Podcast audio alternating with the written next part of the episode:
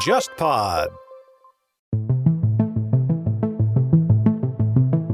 你本来以为啊，交通开通了之后会让这些地方城市发达，其实不对了，因为地方城市会觉得说离首都那么方便，那我把业务往首都方向迁移嘛。现在中国国内也是一样，你像中国很多省啊，原来省会是没那么强势的，港口城市更强势一点。现在国内高铁啊什么一造之后啊，更多的资源向省会集中，未来十年二十年，这些港口城市会面临一个尴尬的处境。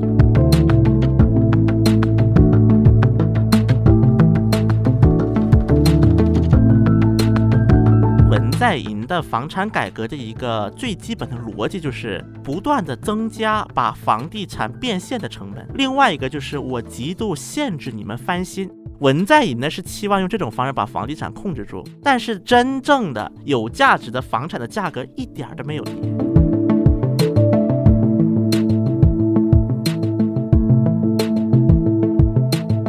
朴槿惠和亲朴人士已经进入垃圾箱了。现在所谓的右派互相撕啊、内讧啊，它的点是在于是说如何尽快的抛弃这个历史的负资产，啊对，让老百姓的心目中觉得说你们这个国民力量党已经跟朴槿惠完全没有关系了。但现在里边有一批人就是投碎朴，可能还在那边勾勾搭搭。我估计很多人还会冲出来说，这次选举是对于文在寅这么处理朴槿惠的一次大反弹，对吧？肯定有这种话啊的呀。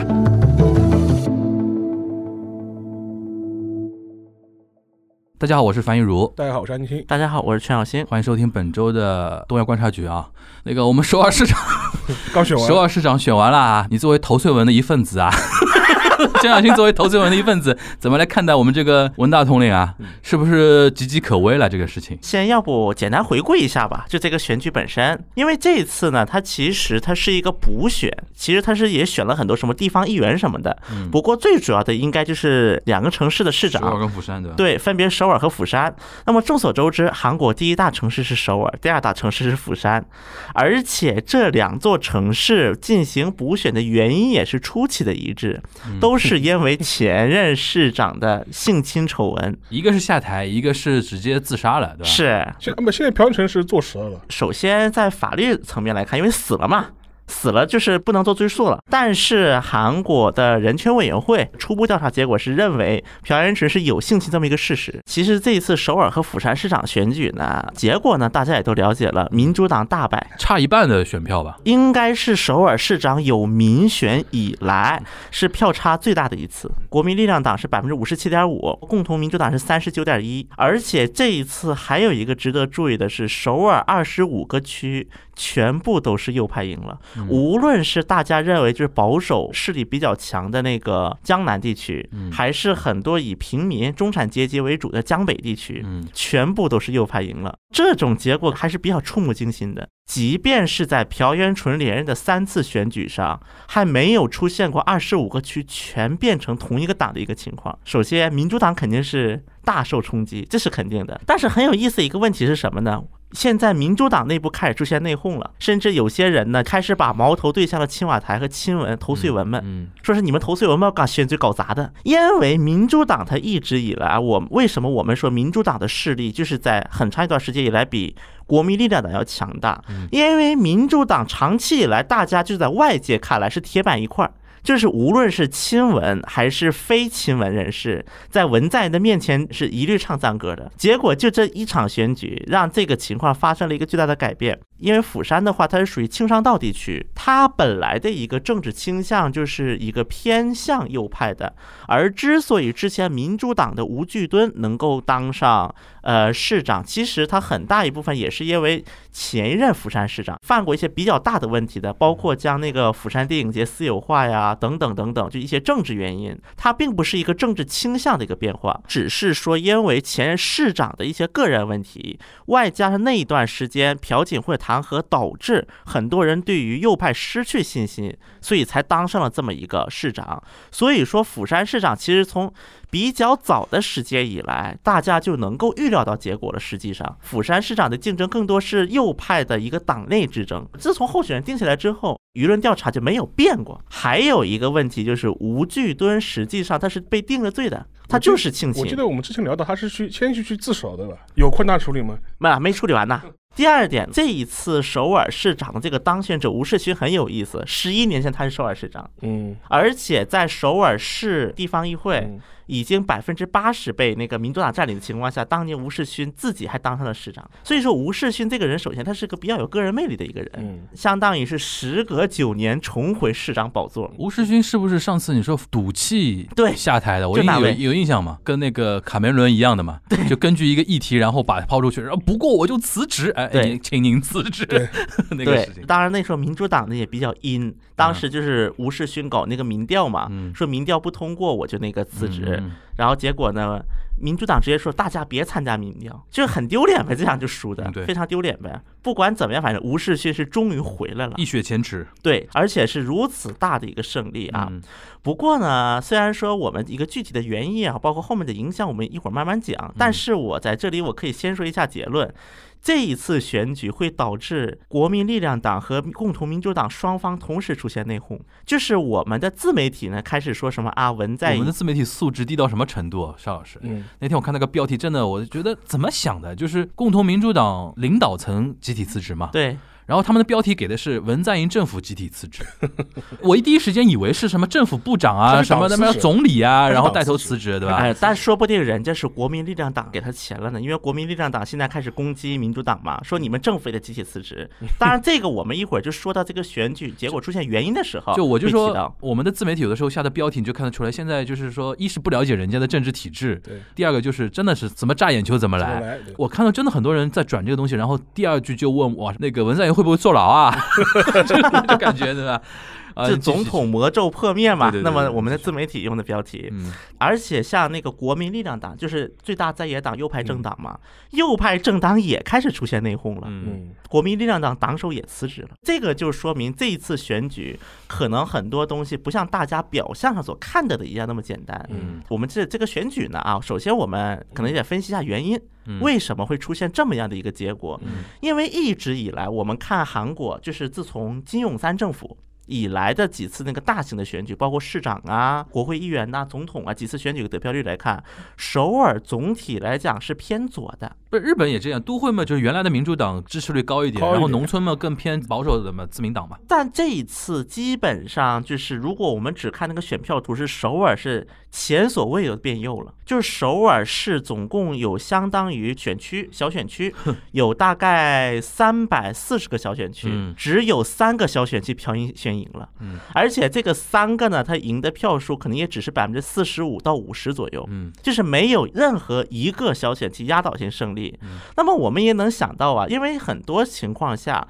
一个是中产阶级，甚至是一些收入偏低的人士。是会更加偏向左派政党的对。韩国一直以来是有这么一个政治魔咒，应该叫做对，相当于这次选举完全打破了这个魔咒对。无论是首尔最穷的地方还是最富的地方，一致支持吴世我觉勋得。其实我们之前聊到过，就是中间选民做出选择了嘛，嗯，左右都有自己的基本盘嘛基，本盘对然后每次你上次我们算下来，好像百分之五十到六十的是中间选民嘛，对，中间选民肯定就是城市中产偏多吧，这次中间选民全全投面给倒吴世向勋哎，了，对，嗯基本完全投给吴世勋了，因为他那个三十几的盘基本上就左派的基本盘了，基本盘对他就是铁盘他就输到只剩一条底裤了，我们说到这个原因呢，第一个我们不得不说的房地产，嗯，之前我们节目聊过好几次。其实我们奶过、啊、这个事情，对 对对，吧？你搞中产没好处嘛，对 吧？首先大家看到，像之前文在寅支持率高涨一段时间，是因为疫情。对，那么现在大家看到了，韩国的疫苗问题也是非常大，嗯，大家就可能就觉得疫情没有那么重要了，嗯因为大家都这个样子。对，而且文在寅最近的一个疫情防控成绩也不是很好，讲实话嗯。对，所以说，在疫情这种危害生命的一个最大的一个热点抛出之后，那么第一点，房地产。目前文在寅政府房地产的一个最大特点，我们可以这么比喻：第一个，对穷人来讲，房地产价格还在持续上涨；嗯但是对于很多中产阶级，因为中产阶级的一个最大特点是，房地产是占据他财产的一个最大的一个部分。就这个房子如果不能出手了，那么他的底裤就没了。哎，我问个嗯问题啊，因为上次我记得我跟沙老师在一个线下活动，我们提到过一嘴，嗯，就现在全日本大概就东京大概房地产才还在有点上浮的，对对因为比如说全亚洲的富豪啊或者怎么样啊，大家有人在炒房子啊什么的对。，韩国国内现在房地产市场是怎么样子的？像我们这样就是说城市都在涨呢，还是说就首尔在就首尔涨啊？首尔及周边地区，是真的在涨啊？对，它人口负增长的那个，或者说它已经老龄化那么严重的地方，现在韩国出现的一个状况就是两个极端开始出现了。嗯像比如说，我之前看过一个统计，因为韩国的目前人口出现一个负增长嘛，嗯在这种情况下，韩国已经有将近四十个县市开始是被列为可能被消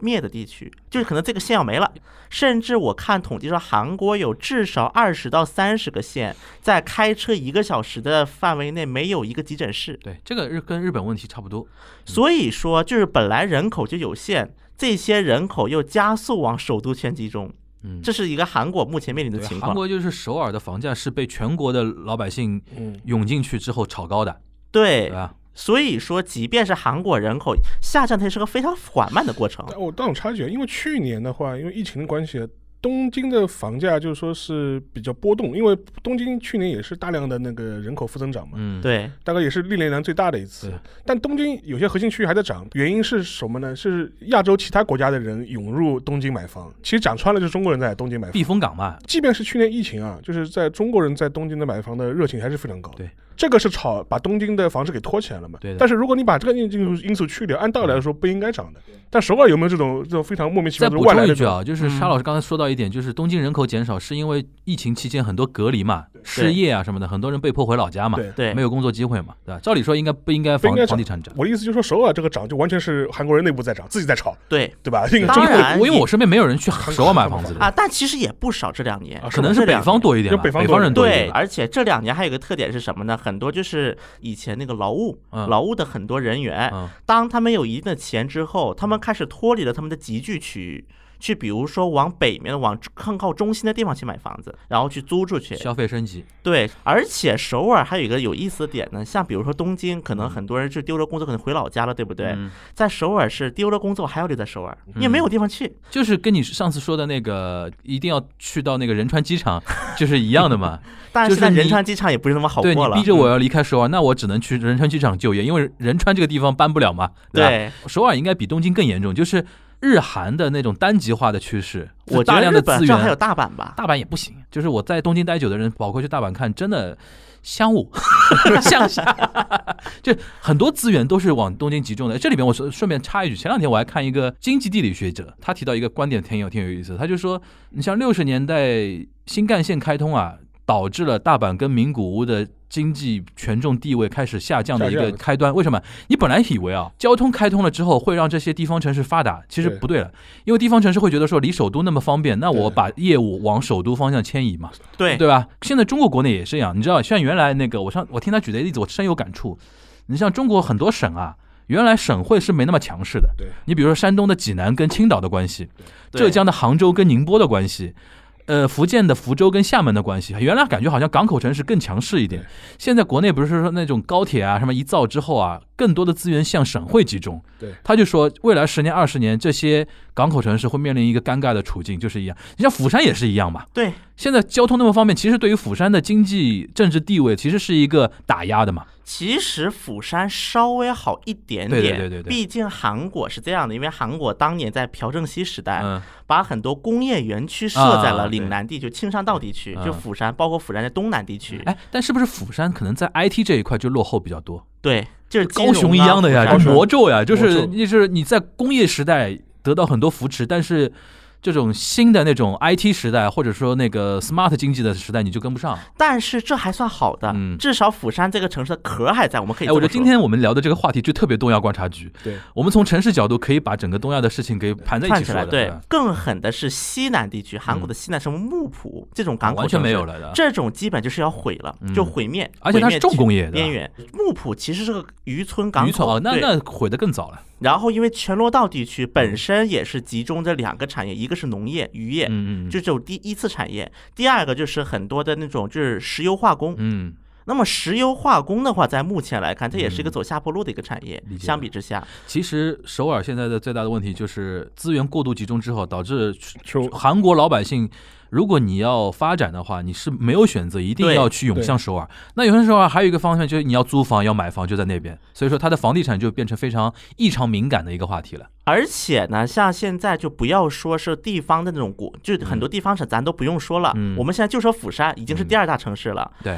釜山地区的很多甚至是公办大学、嗯国立大学，出现一个什么事情呢？招生招不满，招留学生，现在留学生也不好招啊。 而且说实话，如果是我是个中国留学生 家长，我也会不这么想。我都去韩国，就跟我爸当年送我去日本一样，他就是你都去日本了，还去大阪干嘛？去对东京啊，就这一样的。对，就这是一所个意以思说，在虽然说中国留学生数量还是那么些，嗯但实际上再往首尔首尔集中，对往首尔前几的大就学是不是集中首尔没那么好的大学，可能它的那个受欢迎程度都要比釜山一些好的大学对要高。这包括韩国考生也出现同样的情况。嗯我前几天跟那个釜山某还算是就是排名比较好看的一所大学嗯的一个就招生是负 责人，高丽大学毕业生的一个凡尔赛发言对，不是不是在釜山啊。啊，我知道他们一个招生负责人跟我聊天，他们说什么嗯呢？他们已经打算就是给，因为韩国的大学是这样的，首先是先录取一批人， 嗯然后如果你是预备那个名列里，就是你不是在第一批录取，因为中间会有人放弃嘛，嗯对会放弃录取嘛，那么会给你号码，比如说你是预备一号、预备二号、嗯预备三号，然后在第一轮录取结束之后，他会再告通知你说，哦，我们到预备二十一号可以录取了这种情况。嗯那么像今年釜山，即便是釜山国立是釜山最好的学校，嗯，它的那个首轮录取率只有百分之六十，就是说有百分之四十的人放弃了。对，像哇他这个所很在严的重是啊一个对私立学校啊，因为私立学校比国立学校学费还贵嘛。 OK，他们私立学校打算弄什么呢？那天他给我看了个页面，说他们搞了个团购，嗯来的学生越多，啊我给你们这一批人的奖学金就越越多。就越它只是是个噱头，哦，就等于说你们来报吧，你们团到一个数数量的话，对你们会有一批奖学金。对。哦，搞然后报团的人越多，奖学金越高。哦 OK，嗯然后还有一些大学呢，给 iPad、给 MacBook，首尔不用这样对吧？他没必要啊。当然，这也就联系到釜山市长选举了。嗯，那么在釜山市长呢，虽然说在就是前几年韩国一个大的政治氛围嗯下，就全国性的政治氛围，因为釜山毕竟很多外地来的人嘛，他不是釜山本地人，这就导致说民主党曾经在釜山建立起了一些党组织吧，应该叫做嗯它建立起了一些，但是后来呢，一方面是。民主党的一些政策失策，就是嗯民主党的任下，他们发现，第一个，釜山的人还在外流，嗯外流的更加严重。嗯第二个，想想看，毕竟说韩国的这朴正熙嗯这个、这个军政府时期，还是对于这种。庆尚道地区是有一些倾斜的工业方面，嗯嗯嗯而这些很多当年的这些人，其实现在如果是抓一个脉络的话，就到现在的右派政党嗯还是会联系到。嗯，所以说呢，我还不如选右派了，反正左派这鬼样子。就是说那个执政时间长了嘛，都做的不好嘛，我再换换换人呗。对，就我反而是会忠实于我的政治倾向了。嗯，那我政治倾向偏右吗？那我就选右派喽。而且还有一点就是观感太难看了。怎么叫观感太难看？就是前任釜山市长不是啊哦，对对对，被性，我现在因为说釜山的选举嘛，哦对，但是呢，我们这里要注意的一个点是什么呢？其实之前类似的情况也出现嗯过，在安熙正，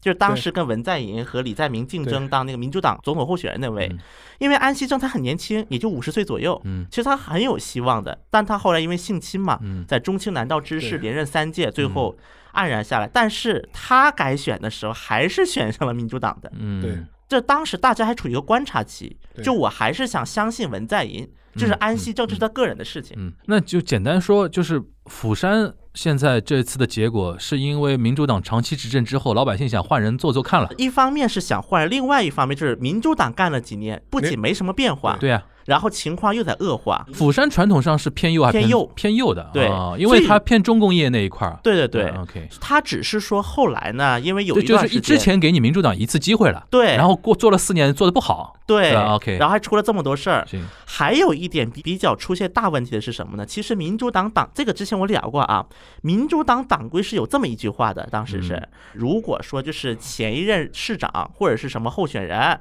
是因为性侵等原因哇退，还有选这的种，规定 啊那么我们下一届选举就不出人了。嗯，啊！民主党党规是有这么一条就的，自动轮空一些，对。我们知道，最早民主党的一个根源就是它这个支持根源之一，有一部分是女权主义者嘛，女性主义者。嗯，而且这个规定是在文在寅当党代表的时候设的。嗯，嗯然后现在李洛渊当党代表变化了嘛？因为两大城市市长同时因为性侵 下台，可能他们真的没想到。嗯，后来李洛渊就找了个由头嘛，说我们不能这么老套，我们要给国民选择机会。对，实际上这种话语呢，实际上给自己解打套脸嘛，呗。而且自己打自己打自己打打脸，脸自，己打而且这是李洛渊说的话。所以说这种情况呢，所以在釜山来看，釜山本来也不怎么喜欢民主党。对，那么看你这鬼样子，哎，我还选你干什么？其实呢，民主党是做过努力的。虽然说民主党一直以来他的选情就没好过，嗯但民党做过一个努力，就是当时赌了一票，赌什么呢？嗯釜山新机场赌了一票。这个新机场当然是一个很老很老的一个话题了，从李明博时期一直延续到现在这个老话题。因为这是属于就是东南嘛，韩国的地图上打开釜山不是属于东南嘛嗯，东南地区。那么因为东南地区它其实这个金海机场，它这个机场叫做，嗯但因为金海机场是极度靠近市区的，所以导致它没有扩张这个余地了。嗯，而且呢，釜山地区因为有很多重工业，它实际上跟国外一些国家呢有很多的交流，但是因为机场这个容量问题，导致说它很多洲际航班飞不了了。嗯，所以在这个情况之下，就出现了东南新机场的一个用词。嗯那么，比如说这就把这个新机场设在哪里？嗯，那么像庆尚北道啊、大邱都在啊争取。这些人，他们主张的是现在庆尚南道靠近大邱的地方， OK，OK，就靠北界。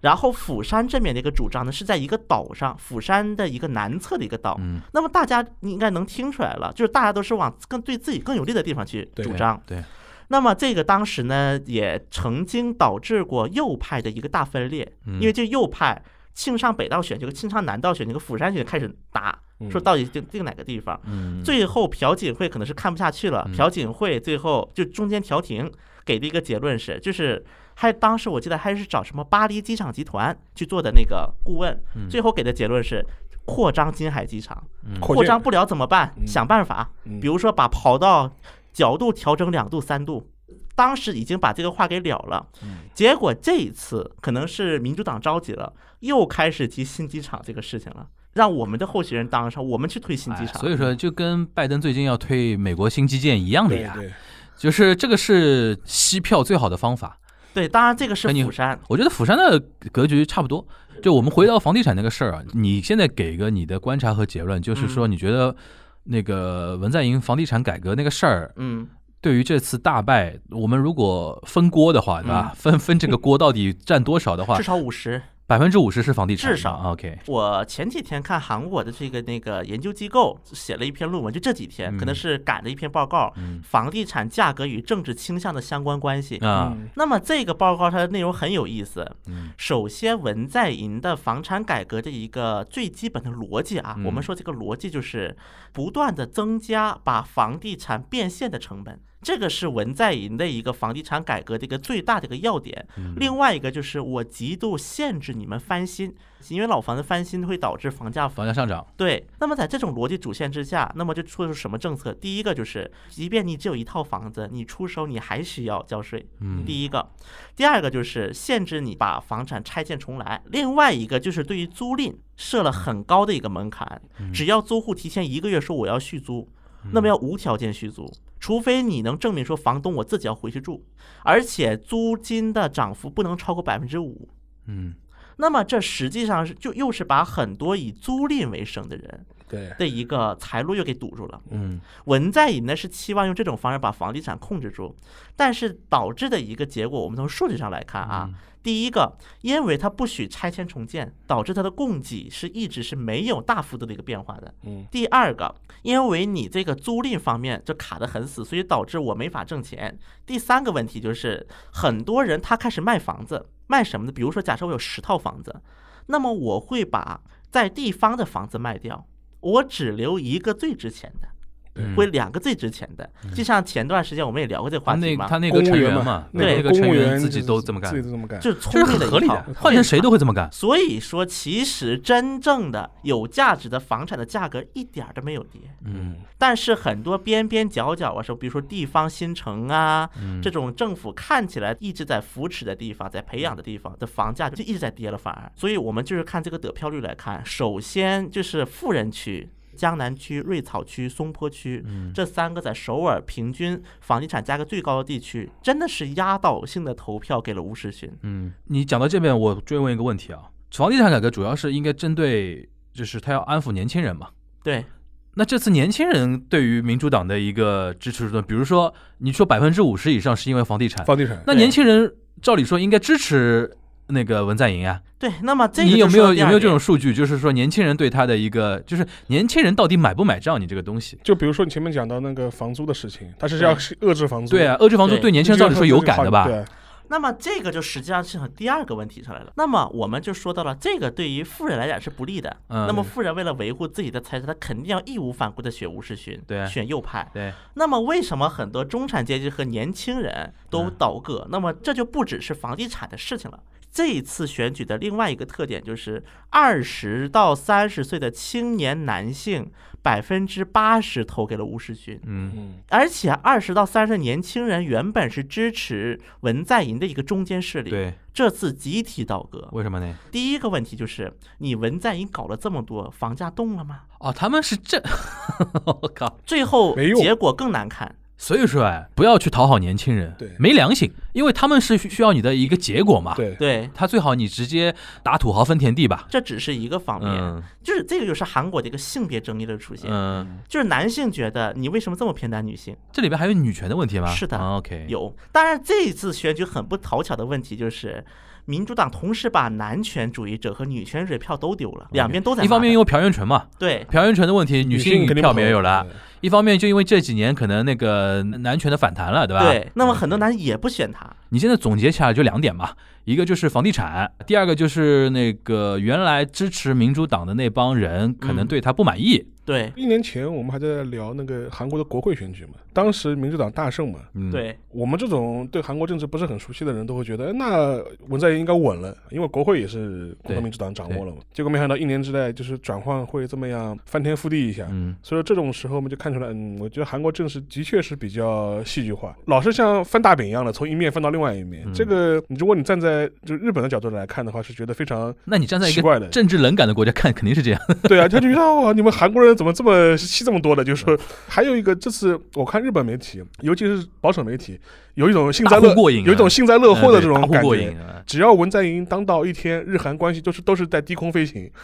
对，哎，这个待会儿也可以让小新分析一下。但我觉得这是日本人想多了，想多了想想多了了。你你也不想想看，当年李明博末期的时候，日韩关系好到哪里去了？人家还哎登岛啊， 了。对啊，现在大选是什么时候来着？我忘了。明年五月份，对于一年以后的大选，反而对于左派来说不一定都是坏事儿。就利空出尽了。利空出尽，还有一点就是他之前执政，比如说包括房地产，包括什么事情啊，止损了嘛。嗯，就是这次选举让对我不满的一些左派原有的选民，或者说对我原来可能比较看好的一些选民，嗯，下一次选的时候没有什么好骂的了。就是说，除非从现在开始到明年这段时间啊，再出什么事文在寅再出什么昏招，而且你要想，明年要选总统的时候啊，选民会面临一个问题啊。 嗯，你如果不选左派的话，右派又回来了。右派回来的面临的一些问题，比如说这个人是不是亲朴人士，嗯，然后回来之后，他们对于一些很多内政外交的政策是不是要走回头路？这个就是他们悬在上面，因为总统选举跟市长选举的那个层级不一样。性质还还有很大的一个区别的嘛对。我个人倒不像那个很多自媒体那么悲观啊，说文在寅就怎么怎么样，就直直接怎么怎么样，肯定是一个重大打击，这是没错的啦。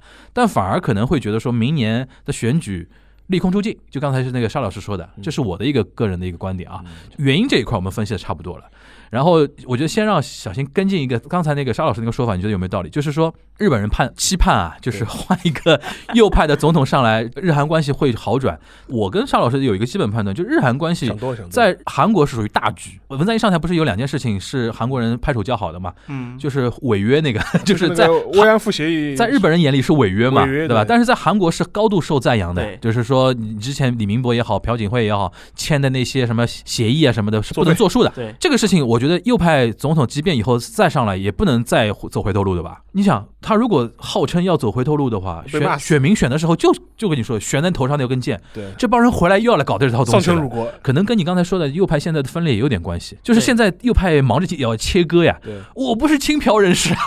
对吧？我情愿亲李，也不要亲朴啊，对对吧？那种感觉。而且这一次选举，它的时间点其实不是特别好。嗯为什么呢？在今年三月的时候，韩国就出现了那个事件嘛，就是土地住宅公社，简称 LH。嗯他们就是负责就是韩国的一些就是那个新城国有房地产、国有土地一些开发。嗯，那么这个机构呢，就是的一些员工，就是他在他们掌握内幕信息，然后提前炒房，嗯，这个事情呢，还是被左派曝光的，被左派这些 NGO 嗯曝光出来的。那么我相信呢，就是这些左派 NGO 他们曝光，有一部分人可能想的是说，因为这个事情是持续了很久，大家应该会骂右派吧？嗯，结果发现大家骂的是左派，为什么呢？因为第一个这是民主党的时期曝光的，啊，而且确实民主党在一些就是发布房地产政策过程当中，确实有很多人怀疑是不是内部操作。嗯，因为它的价格等等一系列波动，外加上这个有一个很戏剧化的一个事情，就是这个不是 LH 开始调查嘛嗯？LH 的某员工在网上发帖说什么呢？你们在这政府骂有啥用啊？有本事你们掌握内幕信息啊！对嗯说了这话，就相当于是火上浇油了吧？这个事情，所以说 LH 这个事情可以说是直接影响了选举。嗯，因为这个在韩国确实反响特别大，嗯内幕交易被证实了嘛？对大家虽然只是怀疑，而且还有一点，这个我觉得需要提一提，大家就是对于人设啊，我们从人设角度来看，大家觉得右派嘛，哎呀，贪一点也正常，但你说左派嘛，就你毁人们设，毁人设，对，左派人设定太高了，还是那个问题。对，所以说这个事情呢，实际上呢，时间点抓得非常不好，三月份曝光这个事情，四月份选举，嗯导致这个就成了一个很大的一个席卷的一个事情，以至于说到后来朴映轩就是民主党候选人，只能去攻击吴世勋的房地产，是不是他自己也赚钱了？他当市长的时候，他把他自己的那个房子那一个地块设置成了就是开发地块，嗯然后赚钱，就就成了这么样的一个角儿。其实我觉得我们可以分人物来谈，就我就是从人物讲嘛。这样吧，我谈四个人啊，我们先谈吴世勋，吴世勋就是很吴世简勋还有舞台吗？就除了首尔市长，还能往上看对，？现在就是他现在应该是右派地位最高的一个人了吧？也不能算地位最高了，因为他虽然党内没什么地位，但是他实权了。首先，吴世勋到底能有多少实权？这是个问号。首先，吴世勋是补选，哦，就补是任选的任意期很思短，对吧？任期只有一年半，差不多。嗯等于明年下半年他还又在要选选一对遍，还在哦选一年半。那么这个一年半的任期呢？大家知道哇，韩那国也的是战战兢兢啊！啊韩国的体制啊，啊是就是政府跟这预算是分开的，就预算权在议会、市议会、地方议会手里，嗯而行政在市长手里。嗯那么我们回顾一下，在很多年前，吴世勋当年下台的一个最直接的原因就跟议会不对付对吧？对，议会当时百分之八十的议席都是民主党了，我想干什么，反正他们也都拦着，嗯嗯那我还不如赌一把。这是当时吴世勋下的一个直接原因。那么现在回到了现在，我可以这么说，首尔市议会一百一十个议席，一百零八个民主党人。就他还是面对这个问题。对，那么现在的吴世勋还是面对这个问题了，但是现在在吴世勋有个好处，他刚刚获得大胜，他有正当性。那一百零八个哪怕是民主党的议员对，他不太好意思开口反对你很多东对西，我名义对行，我对吧啊我？你没有名义没有正当性了呀！你们在他所面以前说，我觉得可以预料到的情况会出现几个，第一个撕的更厉害，我觉在得。房地产方面 嗯虽然会撕，但嗯最后议会会放手。房地产是直接导致这个结果的对，原因。但是一个首尔市长，他在他的层面能对全国的房地产多大程度的影响，我觉得也是有个有问一题定的权限，嗯所以这就是当年到最后啊，我记得好像你说过中央政府争议，有一个就是开发新区的那个东西，对对吧对对啊那么它是也有一定的权限的。对，所以说呢，虽然像韩国的现在财长啊，嗯说什么房地产政策不能由市长一个人决定，嗯那么这话我们反过来理解就是。市长他能决定一些东西，啊，所以对他中央政府的财长才要说这种话哎来去挡一挡。我想追问一个小的问题，稍微插出去问一嗯下，就是因为我我记得你是以前说过，就是首尔也面临一个问题，就是要提高那个房屋的供给嘛，对然后提出来开发一些新区啊，开发一些新的社区，然后遭到很多的限制，对，中间出现了我们很熟悉的一个议题，就是环保啊对对什么的那种对东西，这就让我想到香港。香港不是那么多对年被人诟病，也是因为说，因为像李嘉诚他们这些地产大佬，就囤是地用环保的名名义义，囤经地常去反对特区政府，说你开发这个会破坏环境啊什么的。 对，首尔是不是也有这个问题？就是房地产大财阀经常用这种话题去堵着那个东西。啊、也不完全是的。嗯韩国的财阀是希望开发的，因为韩国的开发商很多就是财阀，香港他们不让它开发，是因为要炒高现在已有的，因为他们不想房价下跌嘛，增加供给之后，这个整体的价格会下跌嘛。你的意思就是说，对于财韩国财阀来说，卖新的房子更好的对，意思？因为韩国它是有替代呀、比如说我首尔市区开发不了，我可以去新城啊，首尔周边还有、啊哦，等于是说。离开首尔那个那个地方了啊。所以说，对于韩国财阀的利益来讲，他宁愿是哦，我那问题的批准结构开不发太一样，因为它毕竟国家还有纵深。而且我们还要知道，比如说香港刚才提到那种情况，嗯那么这个前提是特区政府直接开发，不经李嘉诚的手，所以李嘉诚才会反对。嗯， 那么我们反过来想想，在韩国你不经财阀的时候，你能开发吗？ 问题更严重。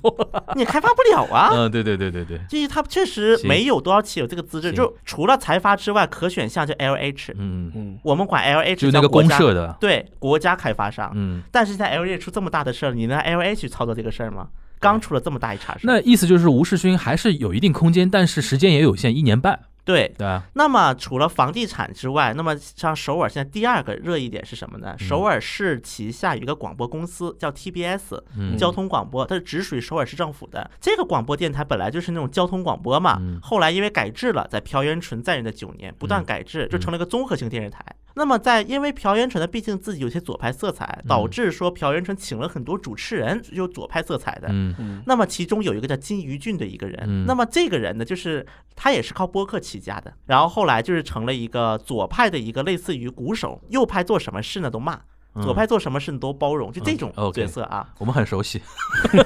金鱼俊他后来拥护左派的过程当中，肯定也会引发一些争议嘛，嗯所以很多人就说要把 TBS 权限缩小，以后他只能在，TBS 是广播电台还广是播加电视都有，啊？就广播电视啊。但是 OK 这个人是在广播 OK 这个人主阵地在广播 OK OK，他成为首尔左派的一个阵地了，代言就 TBS。人可以这么说，首尔我说左派我说代言人 TBS 成为一个阵地了，对嗯吧？现在呢，就出现一个问题，说吴世勋会不会把金鱼俊给炒掉？啊，因为现在很多右派主张是你交通广播就回去做交通拨路况呗，做这些干什么？就出现了这么样一种争议。对，搞得那跟么政论台一样金，的。那么这个吴世勋能不能把这个金鱼俊炒掉？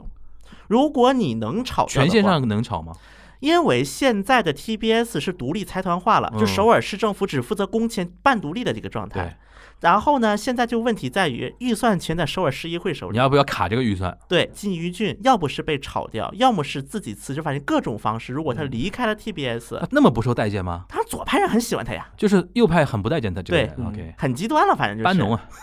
就所啊继续以继续说，这个金宇俊下不下台，我觉得其实也是吴世 OK 勋下一步的一个关注点。但听下来，就是吴世勋还是就是说没有再往上施展影响力的一个可能了，就他的平台还是仅限于说首尔。我觉得得看下一届首尔市长选举了。行，那我那们我们说叫安哲秀吧。安哲秀案，因为安哲秀我比较有兴趣，这个人活跃了那么多年啊，我安哲秀在这一次市长选举的一个角色，其实占的挺大的。嗯虽然他没有当候选人，但我们可以这么说，安哲秀这几年终于干了一件对事儿。嗯。嗯，那么安哲秀这一次是个什么情况呢？安，小新，你讲归讲，不要敲桌子， 越讲越 激动。嗯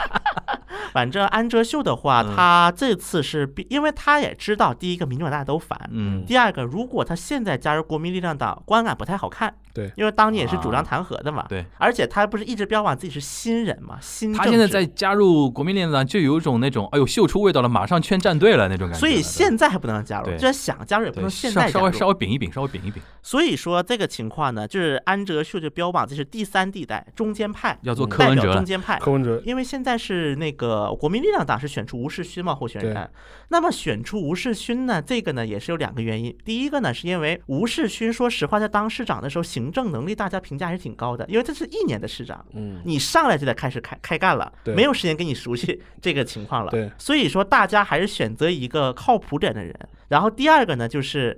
与他竞争的国民力量党内部与他竞争的罗清源，一个女性，她的右派色彩有点强，没法包容中间派，所以让吴世勋上，一边就是吴世勋和安哲秀再通过民调来进行合并。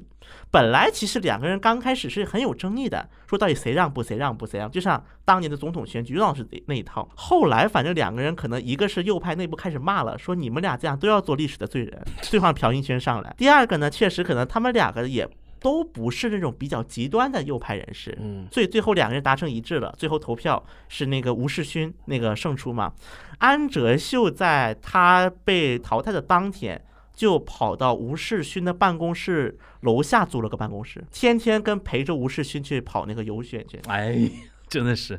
这个在韩国民众的观感来看是很不错的，而且在这一些候选人里面，安哲秀算是政治色彩最淡的一个人。那肯定。啊就觉得他是那个识大体的，但他有点不粘锅吧？不粘锅指的是，就是说，像潘基文那种性格，就是嗯比谁潘基文强硬点，潘基文就是议题也好，意识形态上也好，太不粘锅了、啊。对，太不嗯。沾了。安哲秀毕竟还在政治圈混了这么多他年，还给我感觉还是有点个人的原则和一些那个想法还是旗有帜的还蛮鲜明对的一个人。所以说这一次安哲秀是真的是尽心尽力帮了那个吴世勋吴，世勋，因为之前安哲秀跟文在寅单一化的时候，就是在朴槿惠胜出那、那届总统选举，嗯当时很多人攻击安哲，就是觉得你就是直接就把这么扔了，就很不负责任。最后你让朴槿惠挡上了，因为你就是他的人设又找补回来一点了，对吧？，对我要帮就帮得彻底。但是呢，当然我后面就会提到国民力量党的一个内讧，嗯，内讧的一个根源在于第一个安哲秀，第二个尹锡悦，两个人怎么处理？对，怎么处理这两 个人？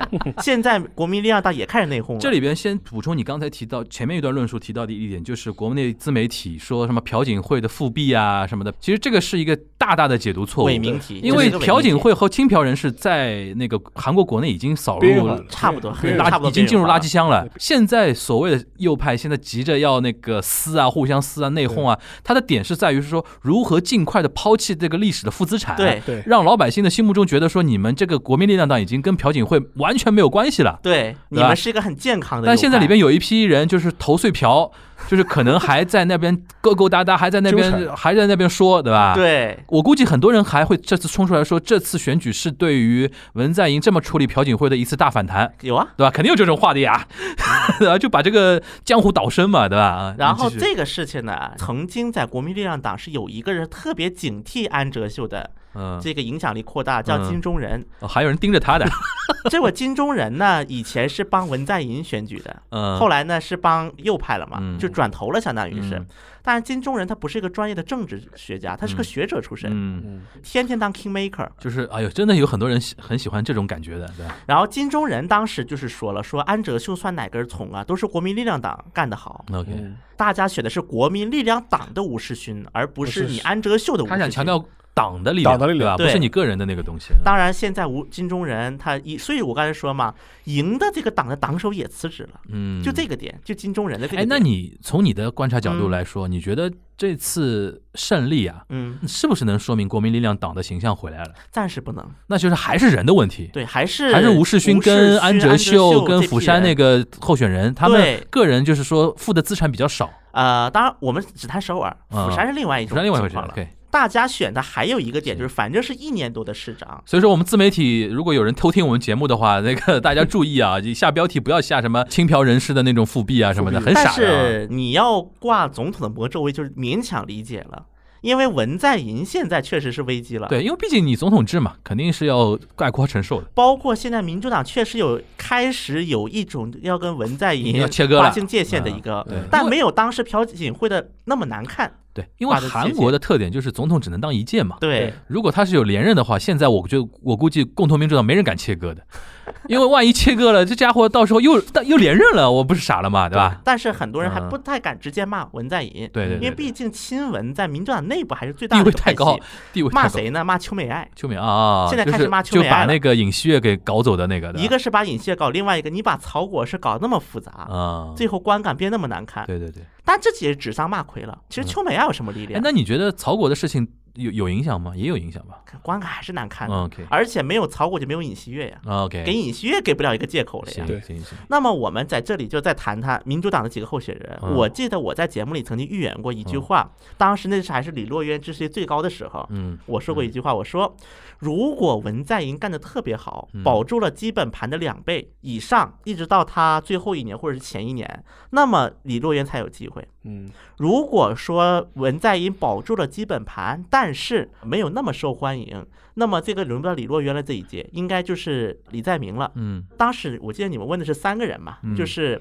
李洛渊、李在明，还有就是国民力量党，就到底是谁上？当时还没有尹锡悦这个事儿，然后我说，除非说已经基本盘都崩了。才能轮到国民力量党，嗯这是当时我给的预言。嗯那么我们看到了这次就是那个市长选举刚结束的一个民调，嗯嗯就是对总统候选人的民调。嗯之前我们说过，尹锡悦不是百分之三十第一了吗？嗯对掉一半了，对啊这就很有意思。嗯，那么如果按照我们对啊，自媒这个体的是一为什么？呢？就是嗯，因为下一次就是总统选举了，对，就大家前面那种就是喊口号、赌气的那种成分就变少了嗯变嘛，少了，就就在眼前了嘛。我们直接说什么就是民主党要完蛋嗯了，这自媒体的标题嗯，包括什么尹锡悦要卷土重中来版嘛了，还会往回摆一点，我觉得。对。那么实际上，我们现在支持率来看，现在就是明显是李在明第一， OK，而且李在明还有一个好处是，这次选举没伤到他，嗯，李在明几乎是毫发无损。因为他跟文还是有点距距离离的，的第一个有点距离，第二个这次选举他没参，他是经济到知事啊，对他已经是，而且他省长啊，而且哎，他没法参加呀。那我就问一下，韩国有没有那种像中国台湾地区那种站台文化？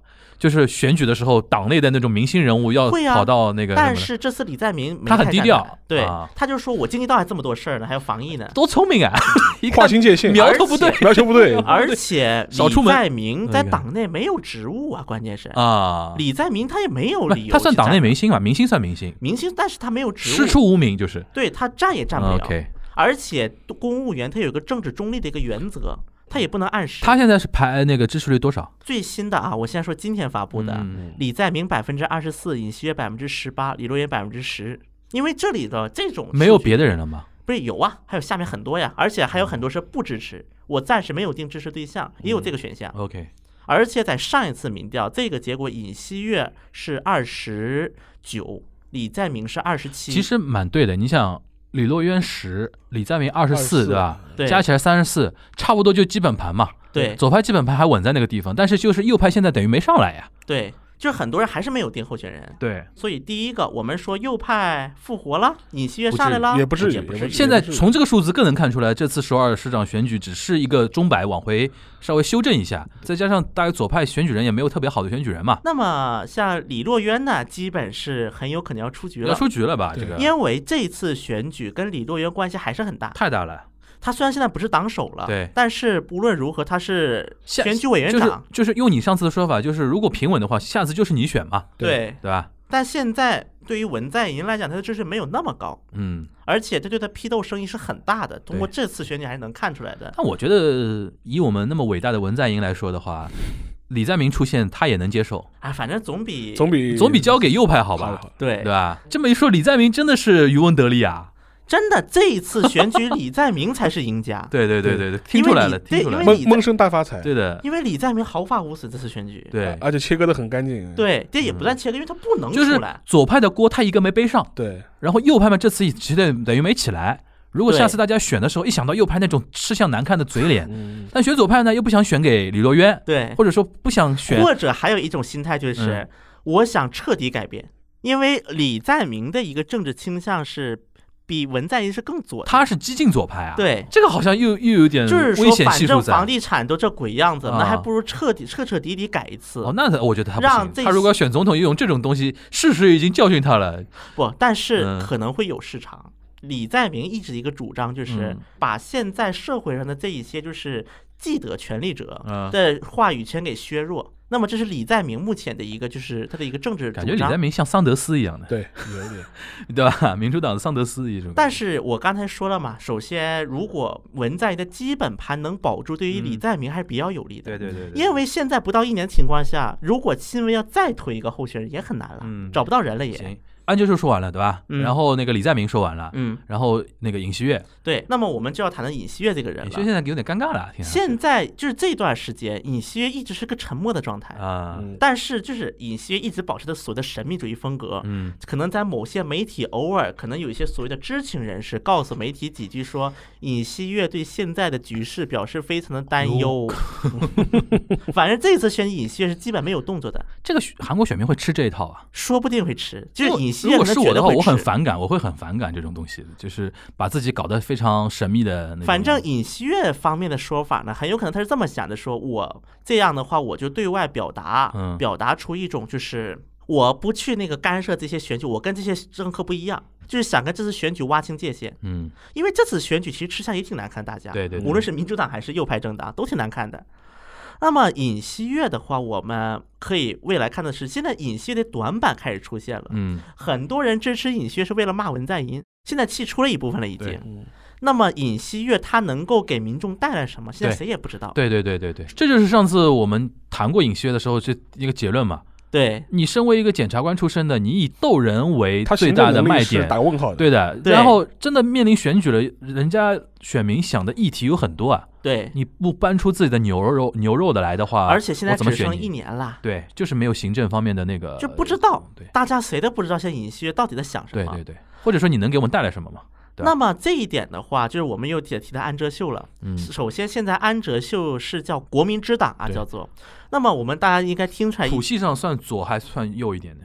目前国民之党是从左在不断的偏右化。啊，往中间移因为啊安哲秀他自，因为这是个安哲秀的个人的党派了，已经属于对对对对对嗯安哲秀的政治倾向决定这个党的政治倾向对。嗯，那么大家应该也听出来了，国民之党、国民力量力量力量党很像的名字，啊，OK，一个叫国民俄一党，嗯一个叫国民俄一新党，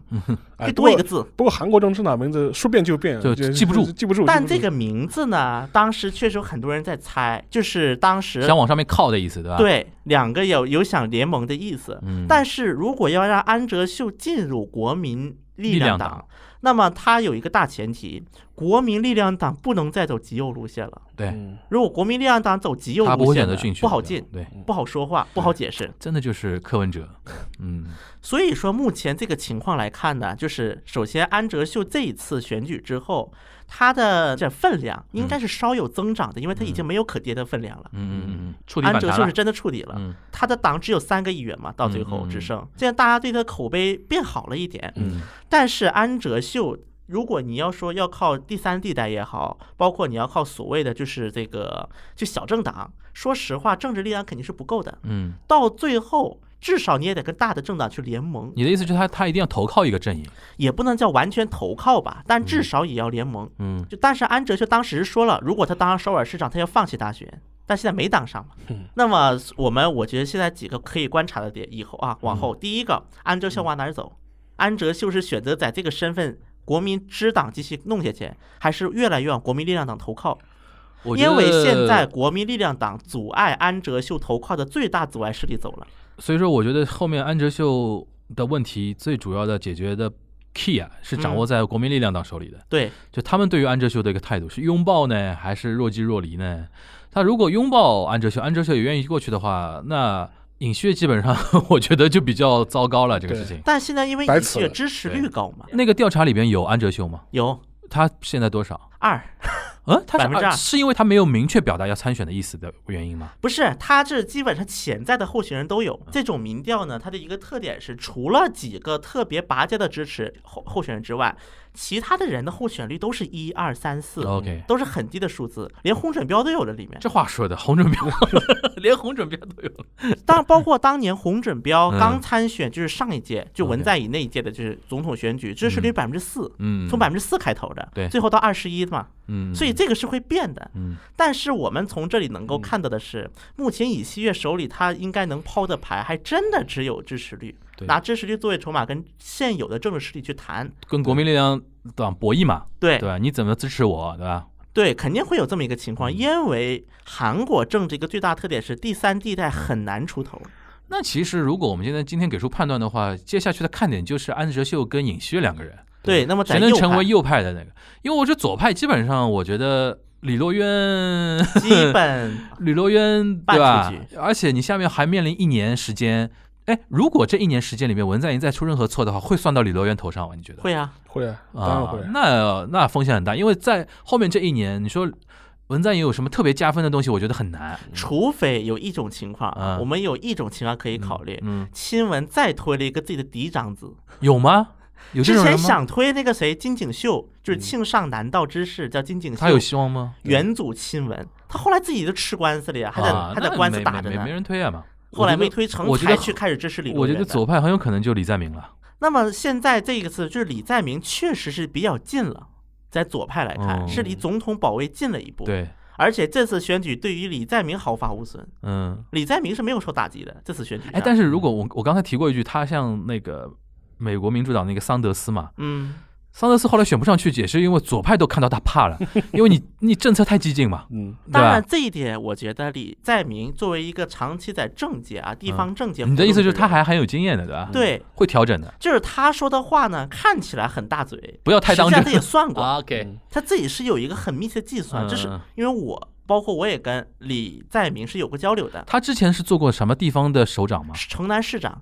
城南市长，城南市是什是么感觉？城南是一个什么？就经济就一个卫星城市，啊首尔的一个卫星啊城。做得那好么吗？城南这个地方的一个特点是什么呢？一个城市同时存在新城和老城，嗯而新城呢又是韩国第一批新城开发的，然后老城区呢很多又是那种老工业园区、老工业基地，所以这个城市其实挺特殊的，反正。嗯然后李在明在任的时候呢，因为在李在明的前任市长干得太难看了，嗯不断的加剧新老城区的分裂，就前任市长，嗯，然后呢又举债，欠了一千多亿到李在明上台的时候。嗯反正李在明虽然他也有一些政治手段啊，不管怎么样，从民众的观感来看，第一个他还上钱了，嗯第二个不仅还上钱，而且还开始发钱了。那么在韩国现在不是什么灾难支援金这个争议很大嗯吗？最早就要搞这个就是李在明，韩国第一个搞这个的。嗯，这让韩国民众就觉得你不仅发钱，关键是你债还还完了，就觉得这你这是硬邦邦的政绩嘛？对对呀、嗯，所以这个政绩让李在明在当年他就一个城南市各长，种危机，对，然后嗯这个这是是律师，人权律师，人权律师城呃城南市的市长，不是人权律师议员，国会议员，国会城南市长，做过国会议员的一届市长，OK，然后城南市长，然后是经济道知事经，而且其实他哦，选经济道知知识，他等于是做过省现长现在是经济道知识嘛？对，吧他是省长。那么他这个人呢，因为当时其实经济李道在选民明多不多？韩国第一大呀，第一大省，人口现人口很在多的经济道超过首尔了。哦那一还千万那嘛他还是有点实力的。对于一些重要的内政外交的那个立场怎么样呢？比如说我对于日韩关系、中韩关系跟北面的关系这种，当年日本媒体是分过，就是啊那个阿萨伊。当时是出过一个表格的，嗯这几个潜在候选人。嗯那么李在明是最反日的那一个。嗯，当时日本媒体是这么分析的。 OK 萨德布置的时候，在几个潜在候选人，李在明算是表达的比较反对的，就反对萨德，对比文在寅还反一点。比完赞也还反萨德，那绝对能提啊这个事儿， 在我们中文播客圈绝对能提。你然说，后，但是呢，但李在明他这个人，他也一方面，他因为是个左派，嗯他必须要考虑他的一些选民的政治立场。 OK，但与此同时，他也是个比较现实的人。就比 OK 如说，李在明对于北面，嗯他的说法是：第一个，我们必须要承认北面干过那些破事儿，嗯必须要承认。嗯但是那你能把北面炸了吗？嗯，我们还是不得跟他伸手吗？就没有那么理想主义的东西。对吧嗯但是他会把自己的人设表达的很理想主义。啊所以说我这个，我就觉得他这个人就见什么人说什么话，这是我对他 OK 最大的一个，OK，印象。但无论如何，我觉得如果李在明能够当上更高的几位，对我个人觉得对于中韩的一个关系，包括地方不是交流坏也事儿好？吧？对，应该不是坏事儿，嗯，因为据哎，我们这边 Q 半天，特别好像我们钦定了一样。 我们又开始奶了啊，东亚又开始奶了，希望不是毒 奶。我们那个传统异能阶段啊，传统异能阶段，徐小新，那个嗯现在听下来就是李洛渊、李在明、尹锡悦、安哲嗯秀，来。一年后五月份，你觉得谁出现的可能性？最 大嗯呃先给一个除了这四个人以外的其他人，你觉得出再出这四个人以外的可能性是多少？我觉得目前国民力量党，你真要把这四个人除掉再去，因为现在这四个人都不是党内人士。嗯从国民力量党的角度来看，嗯那么现在能出的人呢？其实国民力量还是那个问题，还是那帮老面孔，对，还是那帮老面孔。你的意思就出不来，除非再推一个老面孔。我觉得现在可能在国民力量党如果硬要出现的话，洪准标能算一个吧，他还选啊？因为现在除了洪准没有人没人了，了，那那嗯真没人那了对。，那包括洪准标在内，嗯，除了这四个人以外，就再推人的比例可能性大概百分之十有没有？百分之五。百分之五行，嗯那剩下的百分之九十五你怎么分配？就四个人，呃，那么我我赌李在明四十，哦， 百分之四十，OK。尹锡悦百分之三十， OK，这就百分之七十了。就安哲秀跟那个李洛渊分剩下的百分之二十五，对，没啊意义了。差不多一个人就十几十几，对吧？你觉得安哲秀跟那个李洛渊其实可能性已经差不多了的？对，好，那个全小新给出结论啊，就是他觉得基本上下一次的韩韩国总统就是当然，我李们在得有一明个。前提，嗯这个情况一直持续下去，就是中间没有大那肯定，那肯定，那肯定，那肯定，又谁谁能预预料得到意外呢？就是对现在这个时间节点，定。对，四幺幺这个时间节点啊，我们全小新给出的一个判断就是百分之四十是李在明，百分之三十是尹锡悦，嗯嗯对对吧？然后其他人分剩下的那些东西对，我是觉得还蛮合理的这个。然后我甚至觉得说李李在明的可能性可能更高一点了。现在听下来，如果韩国人能把尹锡悦选上去，这个韩国人得有多开玩笑啊！这种不事是，情我，觉得尹锡 悦有一种可能，嗯、有一个副手特别强了吧不？是一个是这种可能，嗯，但我因为韩国人呢，嗯他们也知道总统的权力很大，对啊韩国人不太讲究副手的。那么我说的这个这个可能是什么呢？嗯啊，韩国人已经对于文在寅想挖了。就是觉得文在寅不要活了，文在寅是韩国世界上最差的一个总统，那不不可能吧？这种仇恨那难就是说，我超觉越得朴槿惠又的出现了一个仇超恨越朴槿惠的一个丑闻啊！我的妈！我觉得这种情况下，那我觉得首先，崩溃的是中国网友。 对，我觉得如果有过这种事情的话，那么尹锡悦是相当有可能的。哎呀，现在呢啊，韩国国内还存在一批什么样的人物呢？他是嗯左派，但是想让右派上台，破罐子破摔，对，啊，韩国现在已经开始出现了这种也这样的一个群体，虽然人不多，那么他们的一个代表作就是有几个学者，嗯，他们出过一本书，叫做什么呢？曹国黑幕，曹国黑幕，对哦就是挖曹国的， ，OK，嗯因为他们在上文在寅上台之前，大家都评价他是个左派人士，嗯，但是就写了这本书之后，开始跟文在寅决裂，啊，是也有一批人的。那么现在我觉得还有一个观感，就是以什么陈仲权为代表的这些人士，嗯，他们未来能得到多少支持，他们的一个观感会出现什么情况？嗯我觉得这也会稍稍能够决定韩国行下一步一个政治趋势。行，反正今天我觉得最重要的结论就是钱亚轩给出预判了啊，就是大家以后要强烈关注李在明这个人，对吧？然后他跟尹锡悦的 battle 对估计就在眼前了，好吧？对，然后关于那个市长选举的原因呢，就是我听下来呢，就一点，就不要讨好年轻人。对，这帮人给他好处，他拿着，让他付出代价，我让他稍微有点不爽，都他妈算到你头上。哎，顺便我顺便 我是再随便聊聊啊，嗯就你说是我不知道跟各位听众有没有提过一个叫许金宁的人，反正也是一个奇人啊，嗯就是说自己 IQ 四百三，嗯然后自己能够什么缩地大法，能够瞬间移动，然后能够浮上天空。这位大哥今年参选首尔市长选举是第三名， 是吧？仅次于朴英俊和吴世勋。给，嗯那么这个说明，虽然他的支持率是百分之一点几啊，嗯，但是因为在他的后面还有很多参政的目的比他明确很多，而且看起来观感比他正常很多的人，嗯，在他的后面还在什么零点几零点几，这说明一个什么问题呢？我韩国开始出现了一些对于政治疲倦的人了，对，这个嗯就很明破显罐。子破摔哎，，就是破罐子破摔的人数在增长。你记得前段时间什么千叶县的知事选举，不是出现很多那种怪咖对，参选嘛？然后嗯竟然那个很多怪咖出来，还竟然有人会投票给他们，就是有社会上总有一部分人，其实这是好事儿，我觉得，嗯，因为我们经常说日本政治冷感啊，对，政治狂热的国家也不是什么太好太的好事事情。情，对，我觉得那么多年，其实韩国有一点快走入到民主成熟化阶段了，就是说对于政治不要有太高的预期。就是说，你不要觉得说换个总统或者换个什么，你的生活就会发生一百八十度的大转变。这个东西换届几轮之后，老百姓看透了之后呢，他会觉得说，哦，那我反正选谁都一不样一，样的，啊对吧？那种我感觉得吧，首先就是这一届大家选敢选吴世勋，还有一个原因就是反正一年嘛，反正一年嘛，对对对，这些都是成熟表现，我觉得。就是我觉得，其实首尔市长呢，得看下一届市长对会对选出对来对谁对，然后才能够知道未来的一个对大的一个政治方向对了。我觉得你最后提到这点，我倒挺有感觉的，就是韩国应该民主化那么多年嘛，也应该从一个非常就是说政治对狂热的一个阶段，往那个稍微冷感一就是点方大向家走。其实这次投票还是比较理性的。对对对对对，就我选吴这是好世事儿啊勋的原因呢，也是因为他能能上手。还有一个，就经常嗯就经常有些人相亲相到后面跟什么同学结婚啊，嗯就你有多坏多好我都知道，知道了，对就你吴世勋能干成什么样，我大概差不多能了解，然后再给你一就年多我时心里间有，数哎，。心里有数，没什么太大问题，对吧？但是同时也有人选那个怪咖，嗯但是我觉得这个现象其实从我们角度来说，我觉得不是坏事儿啊。对，所以我觉得今天的结论就很简单，嗯不要拿自媒，不要那用肯定中国自媒体去那肯看定外国的政治那。肯定，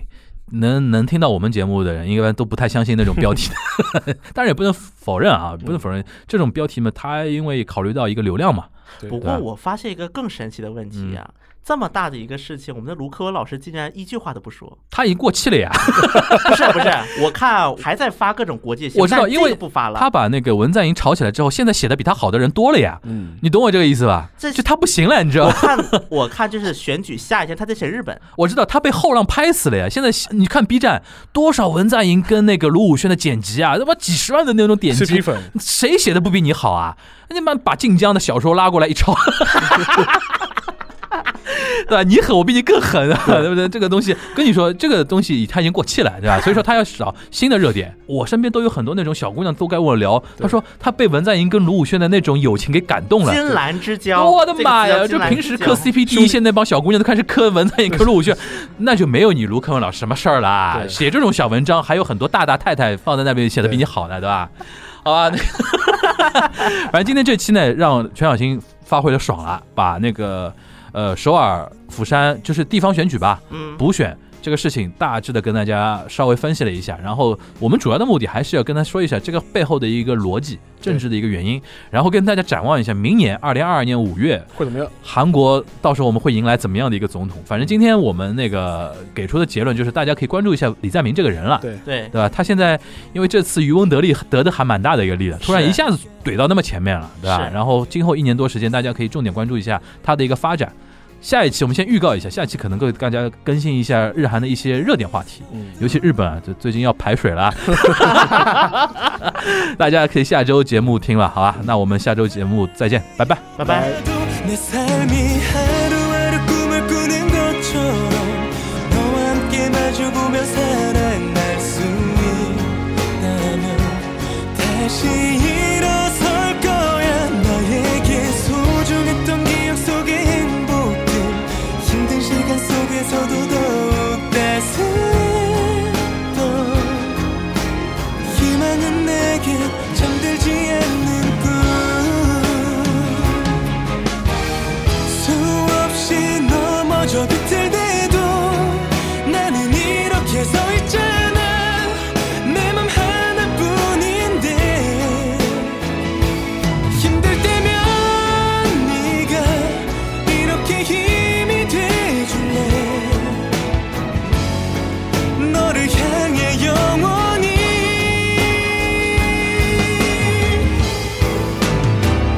이렇게 상처 속의 슬픔들을 삼킨 채 미소 짓는 내 모습을 너에게 보여줄게 이제는 아프지 않아 언제나 그 너와 함께 이루고픈 꿈 안고 갈 수 없던 저편에서 너